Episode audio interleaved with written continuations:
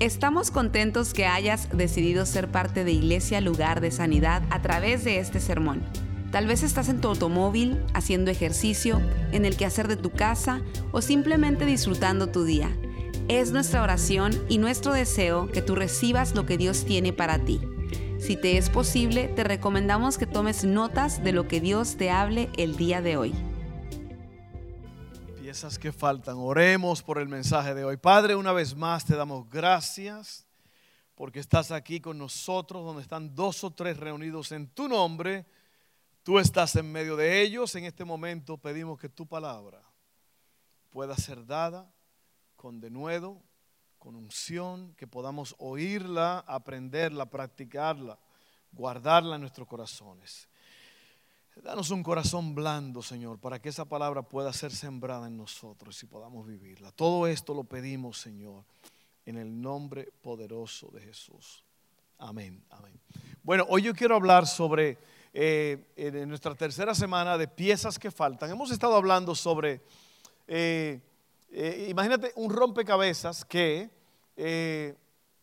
se arma con, muchas piezas y uno va armando, primeramente arma el cuadro, eh, el borde, luego uno empieza a poner las piezas de, las orillas y, y, todo esto representa que en la vida hay muchas piezas que se van colocando y van haciendo que el cuadro tenga sentido. Muchas veces faltan piezas en nuestras vidas y por eso nos sentimos como nos sentimos, nos sentimos que falta algo. Por eso le hemos puesto a esta serie piezas que faltan. Hoy eh, yo quiero hablar, eh, la semana pasada hablamos sobre propósito, la primera semana hablamos sobre comunidad y hoy vamos a hablar sobre autenticidad. Autenticidad. Y si usted se da cuenta, estos, estos títulos, estos temas, estos nombres que vamos añadiendo, imagínate que cada cada pieza del rompecabezas tiene un nombre, eh, comunidad, propósito. Hoy el nombre de esa piececita es autenticidad. Y la pregunta es, o, se trata de que la vida en comunidad es una vida que en verdad tiene cosas grandes para nosotros. Por ejemplo, ¿por qué nos escondemos? ¿Por qué es tan difícil ser real? La comunidad cristiana prospera cuando somos genuinos y honestos. El nivel superficial no nos va a llevar a ningún lado. O sea, eh, un nivel de, super, de, bajo de, de, realidad no nos va a llevar muy lejos. Pero cuando, cuando estamos juntos, cuando caminamos juntos, cuando aprendemos juntos, cuando nos conocemos, cosas grandes empiezan a suceder. Y yo creo que este es uno de los mensajes más importantes que vamos a oír eh, en esta serie. Oiga esto. Si crees que eres perfecto, a la mayoría de las personas probablemente no les gusta estar contigo o cerca de ti. Es difícil estar casado, trabajar o ser amigo de una persona que piensa que es perfecta. Y esto es, como te digo, como te dije hace un rato, esto es muy importante porque en la vida en comunidad nos conocemos. ¿Usted sabe lo que quiere decir la palabra auténtico? ¿Qué quiere decir la palabra auténtico? La, la, palabra auténtico quiere decir que es real. Que es real, que es lo verdadero. Que es, es lo que es auténtico, que no aparenta ser real. Oiga bien, auténtico es que no aparenta ser real, pero que es real. Entonces, en la autenticidad hay una, una gran... Eh, cosas grandes suceden en tu vida y en mi vida cuando nosotros somos auténticos, cuando somos verdaderos. Yo siempre he dicho que cuando uno reconoce que tiene un problema, ya resolvió 80% del problema. Porque usted está siendo auténtico, usted está, usted está diciendo que usted a lo mejor no puede, que usted tiene una necesidad, que le falta algo. Asimismo, en la vida en comunidad, nosotros tenemos que ser auténticos. Es una de las piezas que faltan muchas veces, que no somos reales. Eh, nos escondemos. Es un tipo de máscara que tenemos. Y ser real significa dejar de lado la pretensión y ser honesto acerca de lo mal que estamos. Nuestra relación con Jesús comenzó cuando nos dimos cuenta de que éramos un desastre y necesitábamos que Él nos rescatara. Pero de alguna manera, fíjese bien, después de ser salvos, olvidamos todo eso y comenzamos a actuar como si fuimos nosotros que nos salvamos a nosotros mismos. Las personas falsas son personas que van a la deriva. Se están alejando lentamente de Dios y de lo mejor para ellos porque han dejado de ser honestos acerca de quiénes son y de lo que realmente está sucediendo en sus vidas. Eso fue lo que pasó con Adán y Eva. Adán y Eva se escondieron porque pecaron, estaban mal, pero en vez de ser honestos, en vez de ser auténticos, en vez de ser reales, escondieron el problema. Y Dios los estaba buscando. Dios estaba por el jardín gritando, Adán, ¿dónde estás? Adán, ¿dónde estás? Dios sabía dónde Adán estaba. Lo que Dios quería con esa pregunta era que Adán supiera dónde él estaba. Entonces, fíjense en esto. Eh, Adán y Eva establecieron el primer patrón, pecar, ser atrapados, tratar de cubrir la vergüenza, tratar de desviar la culpa. Eh, esa mujer que me diste fue el problema. Esa mujer. No estábamos bien nosotros dos, tú y yo, caminando en el, en el jardín, Dios. Pero me diste esa mujer y esa mujer me trajo problemas. Y cuando le tocó a Eva, oh, fue la serpiente, fue la serpiente. Desviar la culpa. ¿Ok? Entonces Adán y Eva fueron los que establecieron ese primer patrón de pecar, ser atrapado, tratar de cubrir la vergüenza, tratar de desviar la culpa no había honestidad, no hubo rendición de cuentas, no hay responsabilidad. El objetivo es salir del asunto mientras todo se ve bien. La honestidad real y el cambio usualmente ocurren como resultado de una situación incómoda. Te vuelves real con Dios porque estás desesperado.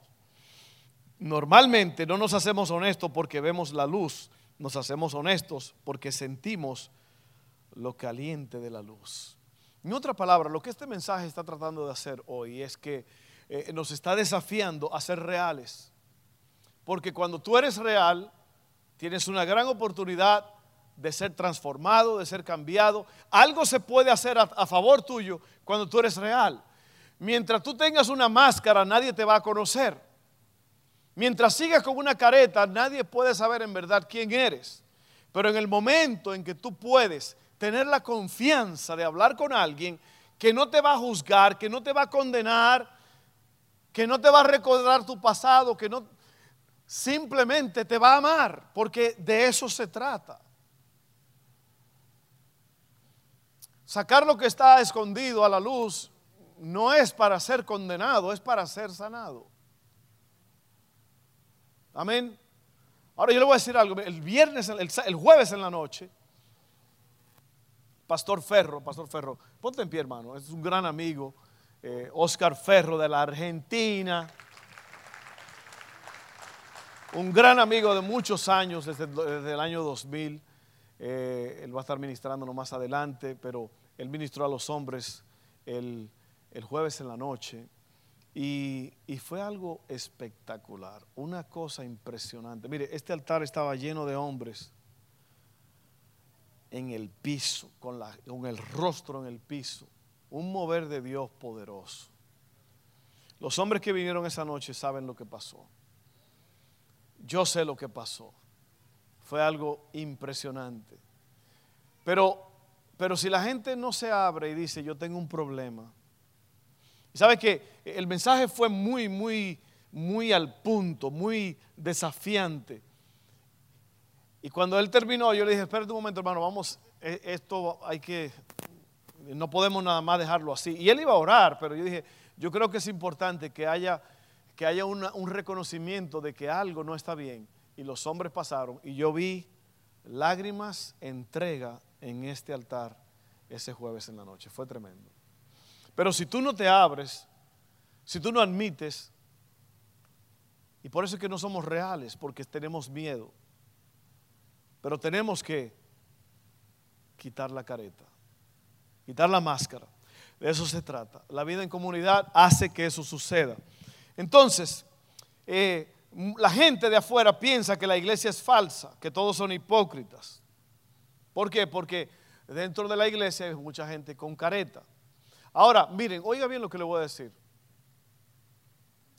Dios nos ama tal y como somos. Dios no te ama por lo que tú haces o no haces. Dios te ama por quien Él es. Y te voy a decir por qué eso, eso es relajante y eso te calma la ansiedad, porque nosotros, eh, por eso nos escondemos y tapamos el pecado, porque tenemos miedo. Pero Dios no está interesado en azotarte. Dios está interesado en sanarte, en liberarte para que tú puedas vivir una vida al máximo. De eso se trata. Entonces, eh, la gente de afuera muchas veces piensa que somos hipócritas porque dice, mira, así son cristianos, pero mira cómo son. ¿Ok? Así que no, no se sienta en esa posición hoy. Lo que estamos hablando aquí es para bien de nosotros, para que Dios nos sane y nos restaure. Amén. Es como cuando uno ve a la mujer sin maquillaje, ¿verdad? Esa es la realidad. ¿Sí o no? Hubo un hombre que se casó con una mujer porque la vio cantando. Y él se enamoró de ella, se enamoró de la voz y la mujer cantaba espectacular y wow, qué tremendo. Y él se enamoró de ella, la conquistó y se casaron. al otro día cuando se despertó, que abrió la ventana y la luz penetró y vio a la mujer le dijo, canta, mi amor, canta, canta, canta.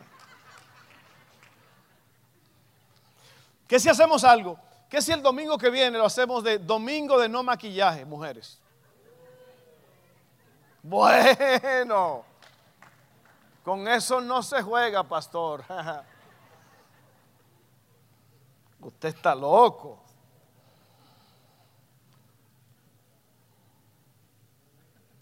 ¿Y qué de ocultar los problemas, la sonrisa falsa?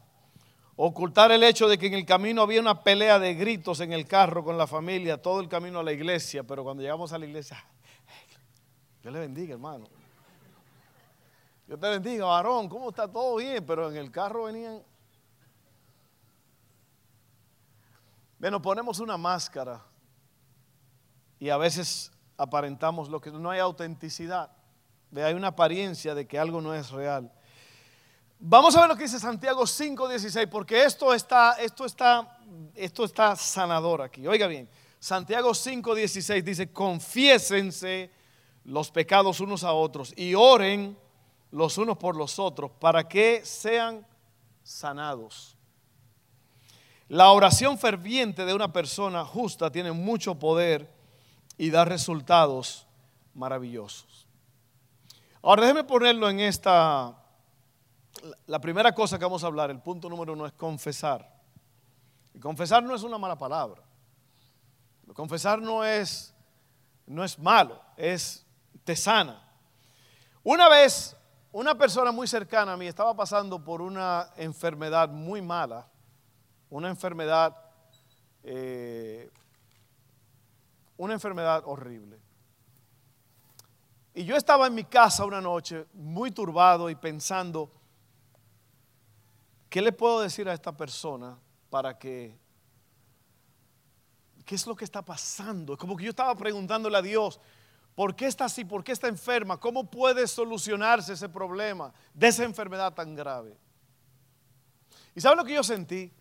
Yo sentí que el Señor me mostró a mí algo y me dijo, y me llevó a esa escritura. De esto hace años ya muchos años. Confiésense los pecados unos a otros y oren los unos por los otros. ¿Para qué? Para que sean sanados, para que sean restaurados. Y yo no sé por qué yo le dije a esta persona, oye, yo sé que hay personas que tú has ofendido y hay personas que a las cuales tú le has causado mucho agravio y mucho daño. Algunas de esas personas no están aquí ya para que tú puedas pedirle perdón, pero lo que yo te ruego es que tú hables con alguien que no está aquí posiblemente, a lo mejor no puedes estar con esa persona a la que le hiciste daño, pero habla con alguien por lo menos y dile, ábrete y dile que tú fallaste, que tú cometiste ciertos errores, ciertas cosas. Y sabe que esa persona fue sanada de esa enfermedad. Y fue sanada a una velocidad, porque esas son enfermedades que, usted sabe, cáncer, quimioterapia, tantas cosas.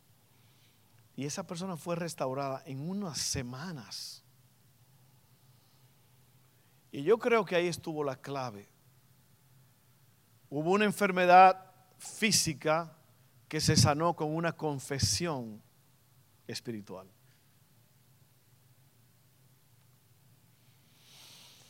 Y miren, cada uno de nosotros tiene una historia. Cada uno de nosotros ha pasado por cosas a lo mejor lamentables, a lo mejor hay una historia que nadie conoce de parte, o, sea, que otros no conocen de ti. Pero el propósito de Dios, como te dije hace un rato, no es juzgar ni condenar, el propósito de Dios es sanar. Y por eso aquí dice, confiésense los pecados unos a otros y oren los unos por los otros para que sean sanados. Fíjense que a menos que haya oración y confesión no no va a haber sanidad confesar, número uno. Necesitamos personas en nuestras vidas que sepan cosas de nosotros y nos amen de todos modos. No es relajante y refrescante cuando tú le cuentas algo a alguien y tú crees que te van a caer encima y esa persona te mira con, con ojos de amor y te dice, está bien, vamos a orar. Todos han fallado todos han tenido esqueletos en el closet. Porque eso es lo que se está buscando. La Biblia dice que el Hijo del Hombre no vino a condenar, pero sino para salvar. Amén. Él no vino a condenar. Él vino a sacar las cosas a la luz para poder, y yo no estoy hablando de una confesión pública donde tú vas a decirle a todo el mundo lo que pasó, porque eso es otra locura. Usted no puede, usted no puede confesarle a todo el mundo o a cualquiera. Eso es un privilegio de personas que usted se ha acercado a ellos y usted siente la confianza y usted puede hablar con ellos. ¿Usted sabe que eso es lo que hacen la mayoría de los psicólogos? La mayoría de los psicólogos lo que hacen es escucharte. Tú te sientas en ese sillón, lo han visto como un sofá. El, enfermo se sienta allí. El enfermo se sienta allí, empieza a hablar, hablar, hablar. Y, y el psicólogo casi nunca dice nada. A veces lo que se necesita es soltar lo que está dentro. Y hay una liberación. Amén. Confesar. Confesar quiere decir, oiga bien, manifestar la verdad sobre hechos, ideas o sentimientos que antes estaban ocultos. Salmo 32, 3 al 4 dice, Mientras me negué a confesar mi pecado, mi cuerpo se consumió y gemía todo el día. Día y noche tu mano de disciplina pesaba sobre mí. Mi fuerza se evaporó como agua al calor del verano. Oiga bien, eso es lo que hace la falta de confesión. Cuando tú guardas y guardas y guardas tu cuerpo se va afectando, se va consumiendo. Lo, que dice el salmista aquí es impresionante. Oiga bien, mientras me negué a confesar mi pecado, mi cuerpo se consumió y gemía todo el día. Y sabe que muchas enfermedades están conectadas con el pecado, con la falta de perdonar, con la falta de sacar lo que está dentro. Y ahí es donde ocurre la verdadera sanidad. Yo sé que para muchos eso suena como una tontería, como una locura, pero es una realidad. Yo tengo muchos años en esto y yo sé, yo lo he visto, no solamente en la vida de otros, pero en mi vida personal. A lo mejor tú tienes una enfermedad, algo que te está molestando, algo que no te deja dormir. El salmista dice, se estaban consumiendo mi cuerpo, mis huesos. Gemía todo el día. ¿Por qué? Por guardar algo en el corazón. Autenticidad. Tu santificación, la palabra santificación quiere decir volverse santo o el proceso en el cual una persona se hace santo. Y santo quiere decir apartado para Dios. Entonces miren esto, tu proceso de santidad no se puede lograr de forma aislada. El proceso de tu sanidad y de ser más como Cristo solo sucederá en el contexto de la comunidad. Yo necesito a alguien. Yo necesito a alguien en quien yo pueda confiar. Yo necesito un amigo, yo necesito una mano, yo necesito un hombro donde llorar. Yo necesito a alguien que me oiga. Yo necesito a alguien que al cual yo pueda destapar esta olla de presión de años. Y hay una persona que te va a oír en esos grupos pequeños. Allí se va a hablar de esto. Amén.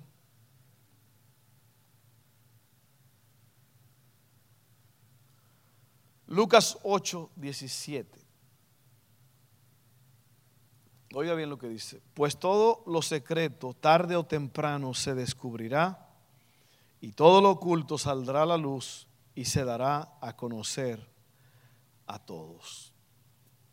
Entonces la confesión es importante porque es mejor hablar con alguien antes de que explotes. Es mejor hablar con alguien.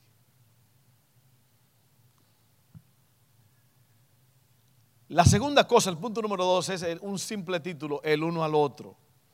No estamos llamados a confesar a todos o a cualquiera, ya lo dije, necesitamos ser sabios o podríamos terminar haciendo un daño terrible a nosotros mismos y a los demás.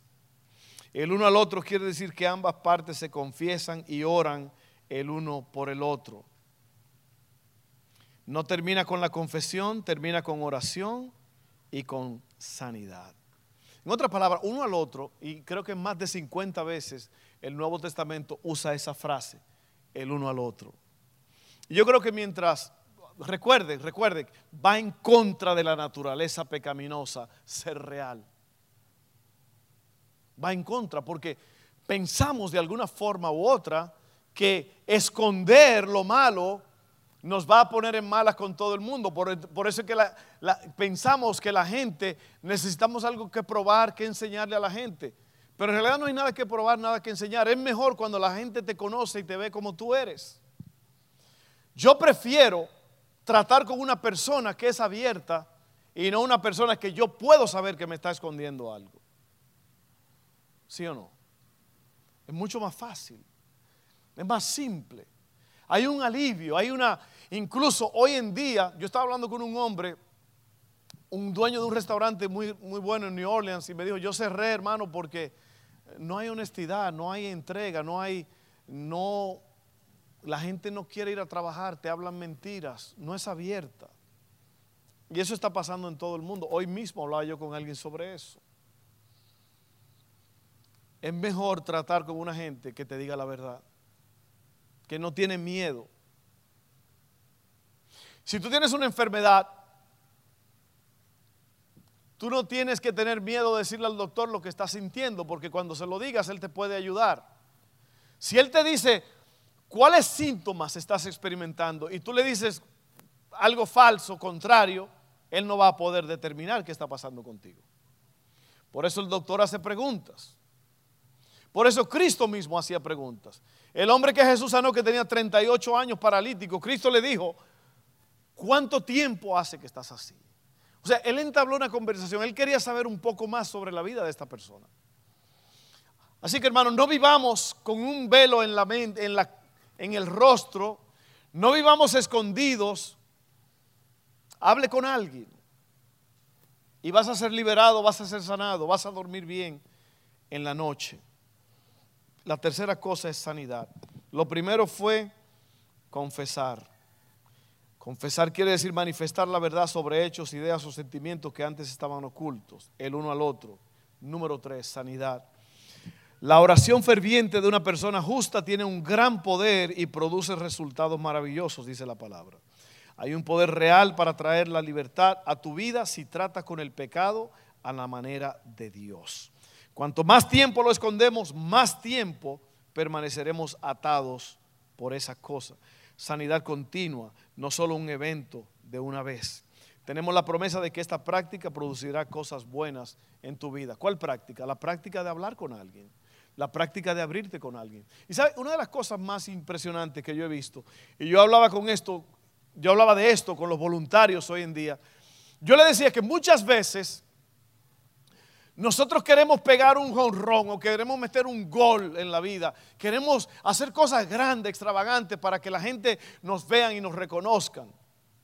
Pero sabe que la vida no es así. La vida, la vida buena, la vida que triunfa, la vida que, que es una vida que se vive al máximo, es una vida de hacer cosas pequeñas pero constantes y bien hechas cada día. Mi vecino, que tenemos ya casi 20 años de conocernos, en ese tiempo, 18, 19 años, yo he visto que llega un hombre, llegaba un hombre a, el hombre tenía un tractor, el dueño de la casa, mi vecino, y él cortaba el pasto con el tractor, pero venía un hombre, después que él cortaba, y venía con el weed eater, con el come hierbas. Y él hacía todo el weed eater. Yo no sé si es que el dueño de la casa no le gusta eso, no sé, pero este hombre llegaba en una camionetita viejita y, bajaba su weed eater. Y el hombre, mire, siempre yo notaba que era bien rápido. Él hacía todo el trabajo rápido y se movía y se movía. Bueno, han pasado 20 años y yo vi que el hombre de esa camionetita ahora tiene una camioneta nueva, ahora tiene un tractor.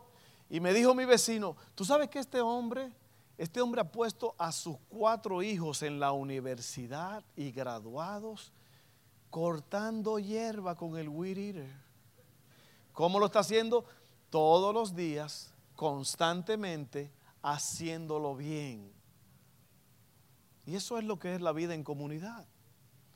Es una vida constante, es una vida buena, es una vida de, de que, hey, tengo un problema. Porque no queremos decir que tenemos problemas, porque cuando decimos tengo un problema, creemos que la gente va a pensar que somos débiles. ¿Sabe lo que yo he aprendido en la vida? Que los débiles no son los que ocultan, sino los que hablan y dicen, yo tengo un problema. Esos son los fuertes.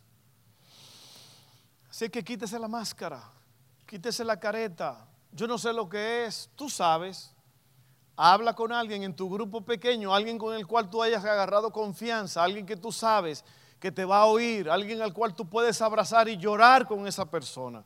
Pero habla con esa persona y deja, oiga bien, la palabra lo dice claramente, lo dice claro, claro, claro. Dice, confiésense los pecados unos a otros y oren los unos por los otros para que sean sanados. Imagínate el escenario, tú estás con una amiga, con un amigo. Claro, hay reglas, usted no va a ponerse a hablar con, con una mujer, con un hombre de ciertas cosas del pasado hay que tener cuidado.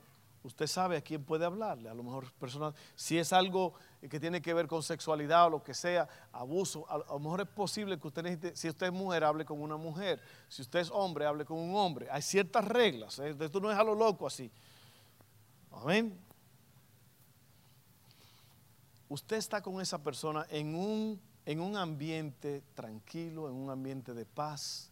Usted está hablando con esa persona y usted empieza a decirle, mira, sabes que cuando yo era chiquito, cuando yo tenía una edad así me pasó esto y me pasó aquello. Usted está guardando eso toda la vida, pero ahora usted tiene la oportunidad de que la olla de presión por lo menos ya se alivie.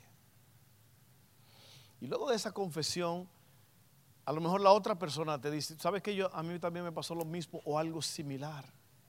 y ustedes están hablando, están llorando, están compartiendo y luego empiezan a orar uno por el otro. Ahí está la sanidad.